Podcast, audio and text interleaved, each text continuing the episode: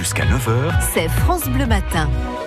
C'est quoi la mort? C'est quoi la vie? Pendant les vacances de la Toussaint, Jérémy, Jérémy Keren nous emmène dans un drôle d'endroit. Il nous balade dans l'expo de la mort qui tue qui est proposée en ce moment à la Fabrica Besançon sur le campus de la Boulois.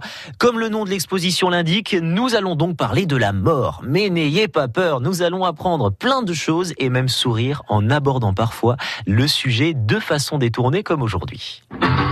Pour une mouche, ça arrive en moyenne à 19 jours. Pour un chien, à 11 ans. Pour un lave-linge, au bout de 7 ans. Pour un humain, en France, vers 82 ans.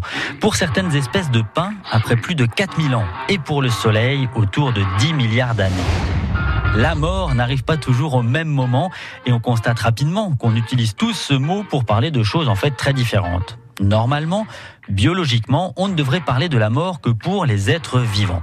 Ce qui nous oblige alors à définir ce qu'est un être vivant. Et ça, ça tombe bien, des scientifiques ont proposé une définition il y a longtemps déjà. Et donc, considérer comme vivant quelque chose qui naît, respire, se nourrit, se reproduit et meurt.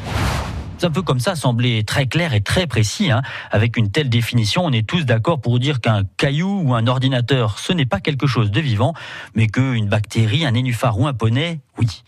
Par contre, il y a des pièges, hein, et pour les virus par exemple, ça reste toujours flou et pas encore tranché. Bon, mais revenons à notre mort. Chez les humains, pendant très longtemps, la mort était définie par un arrêt de la respiration et des battements du cœur. Mais voilà, avec les progrès de la médecine, on a appris à réanimer une personne dont le cœur s'arrête et même à la maintenir en vie sous respirateur. Il a donc fallu revoir notre définition de la mort et c'est précisément le 24 janvier 1968 que la mort est définie par un arrêt des fonctions cérébrales. On parle depuis de la mort cérébrale.